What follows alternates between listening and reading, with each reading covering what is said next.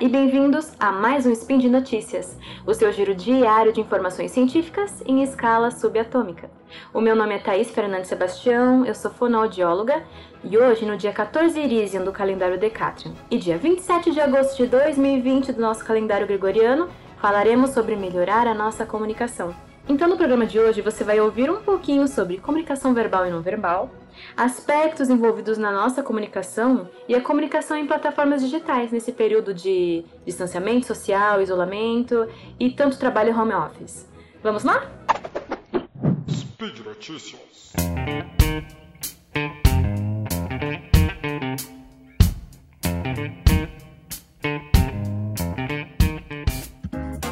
Comum que as pessoas pensem em comunicação, em forma de expressar para o outro, sempre focando na fala, na voz que eu vou usar, na intensidade, nas palavras que eu vou escolher para expressar alguma coisa. Mas, na verdade, a expressão facial, forma que eu abro ou fecho os meus olhos, a agilidade da minha articulação, a minha postura de corpo, tudo isso vai passar alguma mensagem para o interlocutor, para a pessoa que eu estou conversando. Se eu penso que a minha fala vai passar a intenção que eu quero, o interlocutor ele vai receber de informação pela fala, ou seja, comunicação verbal, de fato, uns 20% da mensagem. Os outros 80% eles vão estar ligados à expressão, à comunicação não verbal, ao que o meu corpo vai passar para a pessoa que está me observando. Então, o visual ele é muito importante também.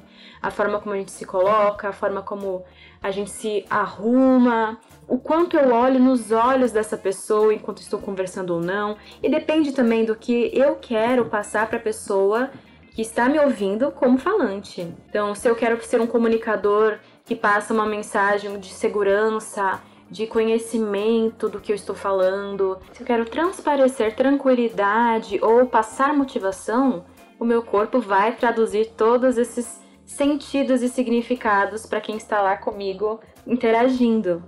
Então, às vezes, ficar chacoalhando as mãos no ar demais, ou enfiar simplesmente no bolso para omitir que ela tá ali, que ela existe, ou a expressão facial. Se a gente olha demais pro lado e foge do olhar com quem eu tô conversando, pode passar realmente esse ar de não ter um conhecimento adequado, eh, querer fugir do momento, da situação, aquela sensação de fuga. É importante a gente sempre treinar isso. Uma forma que eu poderia sugerir para você é falar diante do espelho, falar sobre um tema que você gosta muito, ou às vezes mesmo filmar você falando na frente da câmera. Não apenas o rosto, né? O rosto ele é importante, mas o corpo como um todo, porque a partir daí você vai poder avaliar quais são os pontos positivos da sua comunicação, né, da forma como você se expressa, e também encontrar os pontos que você gostaria de ser aprimorados. Eu, eu sempre gosto de falar quando eu estou com pacientes, quando eu estou com alguém que chega e fala da comunicação, que é importante a gente olhar de forma crítica e objetiva sem pré-julgamentos. Às vezes a gente se coloca num julgamento, mas a gente não coloca um advogado de defesa. A gente só tem lá o juiz e o, o povo que vai julgar a gente negativamente. então, se olhe com carinho também, entenda quais são as suas potencialidades e quais são os pontos que a gente precisa melhorar, porque todos nós precisamos melhorar alguma coisa.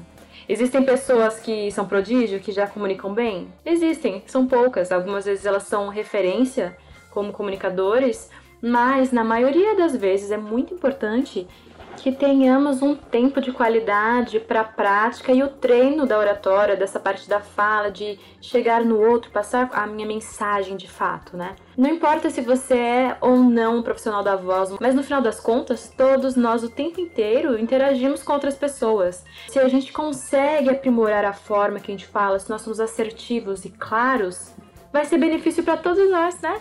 Vai ser benefício para quem ouve a gente e para a gente mesmo que vai conseguir passar a mensagem.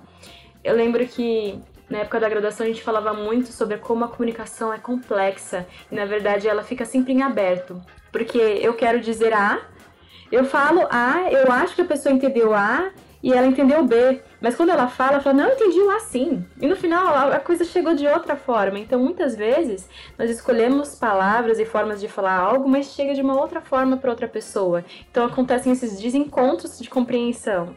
E é natural que isso possa ocorrer mesmo, porque cada um vai ter a sua bagagem, sua história de vida, seus conhecimentos, apropriação intelectual, cognitiva Então as pessoas variam muito em compreensão e a gente tem que entender, tem que ter paciência, então tentar alinhar a nossa forma de comunicar também e falar com as pessoas.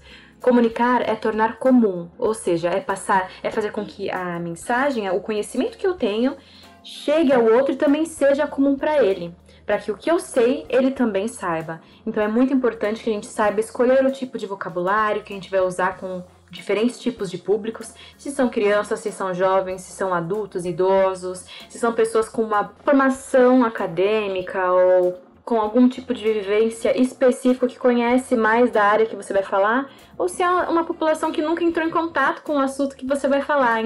A comunicação só é, ela, só é efetiva se ela é clara. O comunicador ele tem que ser flex. A Leni Kirilos é uma fonoaudióloga que trabalha muito com jornalistas, né, na televisão mesmo ela fala da importância de nós sermos flex, né? Porque na televisão mesmo, ela abrange muitas populações diferentes, muitos tipos de pessoas. E da mesma forma, a gente tem que ser na nossa rotina. Um profissional que consegue falar de coisas complexas de forma simples é genial. E a gente tem que pensar que o comunicador que é inteligente de verdade, ele vai ter que ter uma autoconsciência, né? Vai saber trabalhar com as suas habilidades sociais, tem precisa ser empático e tem que ter a motivação para querer comunicar de fato. E a gente vai falar na segunda parte, sobre quais são os elementos também que estão ligados a uma comunicação, uma fala mais efetiva. E aí eu vou entrar um pouquinho na questão anatômica, fisiológica, porque eu acho muito importante a gente falar sobre isso também. Nós começamos falando um pouquinho sobre comunicação verbal e não verbal, que tem tudo a ver com o corpo, mas além dessa parte, eu gosto de falar um pouquinho sobre a questão da fala, que é a parte verbal, e a gente precisa levar em consideração que para que a gente consiga ter a fala, a palavra, que é o signo mágico, que vai transferir alguma ideia para alguém, a gente vai precisar de pregas vocais, que seriam a fonte do som, que vai ser um buzz laríngeo, né? É o som zzz mesmo. Se você for ver só a laringe, gente, é zzz, simplesmente esse som, nada mais além disso. Depois que este som vai sair como um basfaringe e vai ressoar por todas as cavidades de faringe, cavidade oral e cavidade nasal, nós vamos começar a ter, digamos que o, o RG da pessoa, vai sair o timbre desse som. E por fim, para vir a palavra, nós precisamos da articulação da fala. Então a gente vai usar muito lábios, língua, céu da boca, né, que seria o palato mole que eleva e abaixa para um som mais nasal, oral. E a gente vai ter que articular tudo isso. Os dentes também são articuladores importantes na fala. Então, para você comunicar bem, é muito importante você saber usar de forma otimizada, sem esforço, o seu, a sua fonte, né, a laringe, as musculaturas, conseguir ressoar bem para uma projeção de voz adequada, para você conseguir é, variar né, a dinâmica de intensidade de forte ou fraco do volume da voz e também saber articular muito bem. A gente precisa conhecer um pouquinho mais do nosso corpo. Uma dica também, observa aonde a sua língua toca, por exemplo, quando você está falando alguns sons específicos. Estudar um pouquinho sobre a articulação da fala é bem importante nesse sentido, porque te permite ter maior autopercepção, propriocepção, né, que é saber onde está aquela parte do corpo naquele momento, e realmente atingir ele de forma precisa, o som preciso que você quer. Uma coisa que eu preciso te falar também: falar muito rápido vai fazer com que a sua articulação não seja tão clara o suficiente. uma, uma mobilidade ampla dos articuladores da fala, quando eu uso de forma mais aberta, se eu articulo mais, eu vou levar mais tempo para falar e eu vou conseguir um som mais preciso. Então, se a gente quiser falar muito rápido, a chance de você perder claridade do som, imprecisão do som e ter uma fala mais pastosa é muito grande. A gente precisa então articular de forma ampla as palavras. E também a gente pode trabalhar um pouquinho de prosódia, né, dessa dessa sonoridade da fala, de eu aumentar uma intensidade em alguns momentos quando eu quero que aquele seja o foco maior, ou então atenuar um pouco quando aquela informação não é tão importante. Ou se ela, ela não for tão. Não, não importante, na verdade, mas se essa informação não for a mais importante, entende? Para que a gente possa colocar contrastes na fala. Isso segura muito mais a atenção do meu interlocutor. Para ser um bom comunicador, você tem que saber como fazer. E tendo consciência e tendo embasamento mesmo, né, conhecimento da coisa, fica mais fácil. E aí, somando tudo isso, eu queria falar que a gente precisa ter a questão da comunicação verbal e não verbal, né? Entender um pouco do, pouco do nosso corpo, mas também saber ser assertivo na nossa comunicação. Ainda mais em momentos sobre assuntos que às vezes é muito difícil falar por questões. Então a gente pode usar as estratégias, as ferramentas da comunicação assertiva, comunicação direta, chega ao, ao objetivo que eu quero, mas sem ser agressiva. A gente segue quatro passos principais. O primeiro deles, claro, antes de tudo, Encontre um ambiente adequado, veja se o momento é aquele para conversar com a pessoa sobre o assunto que você quer. Aí você vai começar realmente a falar, apresentando os fatos. Primeiro você vai dizer o que está acontecendo e fazer todo um cenário para a pessoa entender. Depois disso, você vai falar sobre os seus sentimentos, seu ponto de vista, suas perspectivas em relação aos fatos, o que estão causando para você. Aí depois, no como um terceiro passo, você vai falar das necessidades que surgem a partir desses fatos o que é preciso que ocorra, o que é necessário mudar, por que seria necessário mudar. E aí, a partir disso, você vai conseguir sugerir soluções para aquele problema, para aquela questão. A gente às vezes tem medo de falar sobre alguns assuntos, tem receio por questão de embate, de entrar em conflito, né? Com o colega, com a mãe, com o parente, não importa quem seja a pessoa que a gente precisa conversar mas quando a gente já vem preparado para trazer um, uma solução, a conversa fica mais clara. Eu crio uma, um canal aberto de comunicação com o outro, falando: existe essa questão, mas eu estou aberto e quero ajudar também para que a gente resolva essa situação. Então fica muito mais fácil a gente conversar com o outro dessa forma e trazer soluções, realmente. Criar uma comunicação, um canal aberto, sem rodeios, sem medo, sem limitações na sua comunicação com o outro. Isso é muito legal. E a gente pode usar isso não só com pessoas do nosso pessoal, da nossa vida pessoal, como também profissional. Em ambiente profissional, muitas vezes a gente pisa em ovos. E saber comunicar de forma assertiva pode te ajudar bastante. E falando sobre trabalho, a gente vai conversar um pouco sobre o home office, já que a gente está nesse momento delicado da pandemia, isolamento social. Muitas pessoas estão trabalhando de casa, fazendo reuniões por meio de webcam, usando microfone. A gente fica muito tempo parado numa postura não tão adequada. Para conversar por celular, por microfone, a gente tende a gritar, né? Então, acho que é importante a gente levar em consideração as particularidades desse momento e do ambiente que nós estamos trabalhando. Muitas pessoas estão tendo que se adaptar em casa com o espaço que tem para fazer o trabalho efetivo delas, né? Então, quando você estiver fazendo, por exemplo, uma reunião por, vídeo, conversando com alguém, observe o ambiente que você escolheu, se ele está bem iluminado, se o ambiente permite mais tranquilidade, de barulhos, de intervenções de outras pessoas que possam aparecer também. É importante a gente estar vestindo uma roupa adequada, a distância da câmera faz bastante diferença também. Se eu tô muito próxima da câmera, se minha câmera tá engolindo o meu rosto ali, isso vai trazer um ar de falta de espaço para quem tá te enxergando, mas também tá muito longe, pode interferir. A forma da iluminação vai ser importante, como eu comentei, se é uma iluminação mais em tons quentes é mais agradável. E assim, quando você for conversar pela webcam, é interessante que você olhe para a câmera, porque quando eu converso com alguém, eu olho nos olhos da pessoa. Se eu tô conversando com uma pessoa olhando pro nada, que a pessoa quando olha na, na imagem não está vendo o meu olhar, isso se dispersa um pouquinho. Agora, quando eu gravo alguma coisa ou eu estou falando, olhando para a câmera, a pessoa, quando olhar minha imagem, vai sentir que eu estou falando diretamente com ela. Projeção vocal é importante, o quanto você vai falar a gente precisa articular bem, mas lembra de não exagerar também na articulação para não ficar algo forçado e exagerado, né?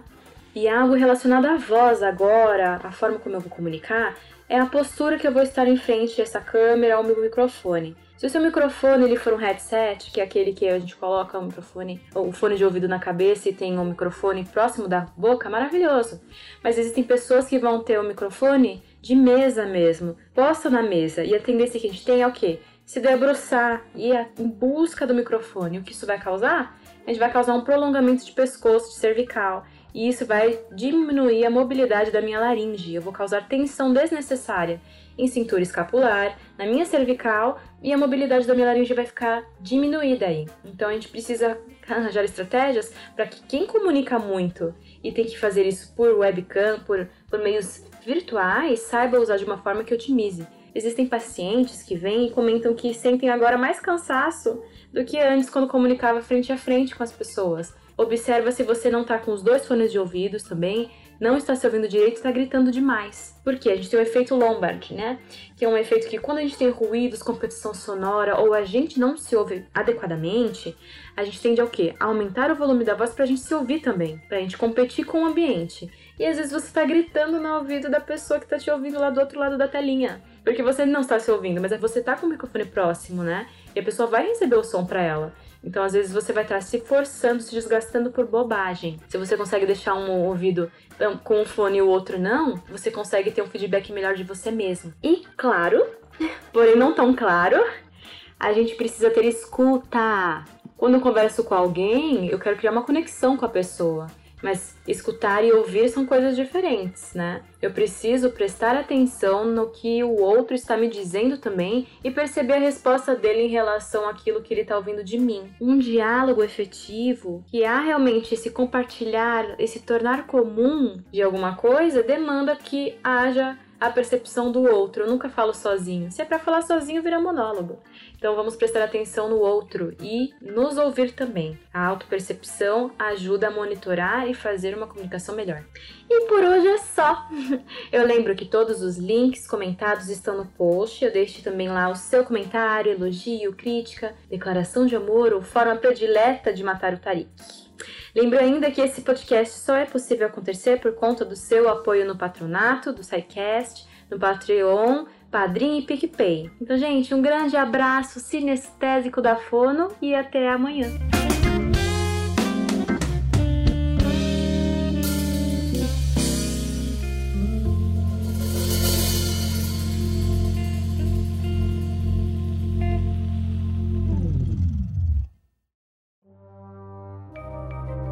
Este programa foi produzido por Mentes Deviantes.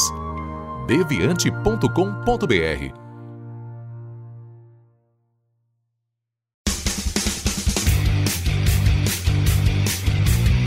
Cortes, edição de podcast.